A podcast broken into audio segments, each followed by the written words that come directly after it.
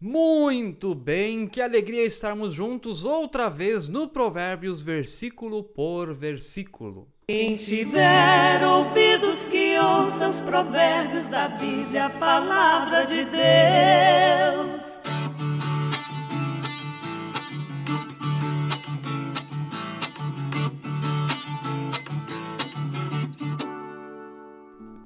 É uma benção do alto estarmos outra vez aqui juntos. Se você está chegando aqui pela primeira vez no canal da paróquia através desse vídeo, ou você ainda não é inscrito no canal nem ativou o sininho, por favor inscreva-se, ative o sininho para receber notificações de novos vídeos. Isso você precisa fazer só uma vez na vida, não precisa fazer de novo, tá?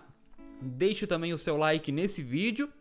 Esse sim você faz todos os dias porque ajuda e fortalece o canal da paróquia. Deixe seu comentário e bem-vinda, bem-vindo você que escuta através da plataforma Spotify.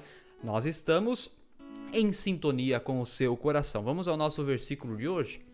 Ele é um complemento apenas do versículo de ontem, Provérbios, capítulo 8, verso 3.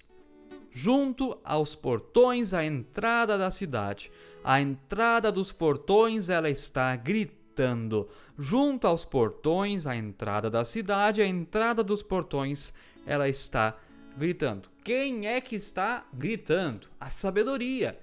Isso aqui também não é simbólico, tá? Isso aqui é literal. Havia naquela época profetas, pessoas que estavam nas entradas das cidades gritando de fato a palavra de Deus. Claro, por que gritando? Porque não tinha microfone.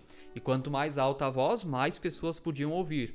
Mas com certeza, como também acontece hoje, acredito que muitas das pessoas que passavam por ali nem davam atenção, nem davam ouvido à palavra de Deus. Qual que é o chamado de Deus hoje?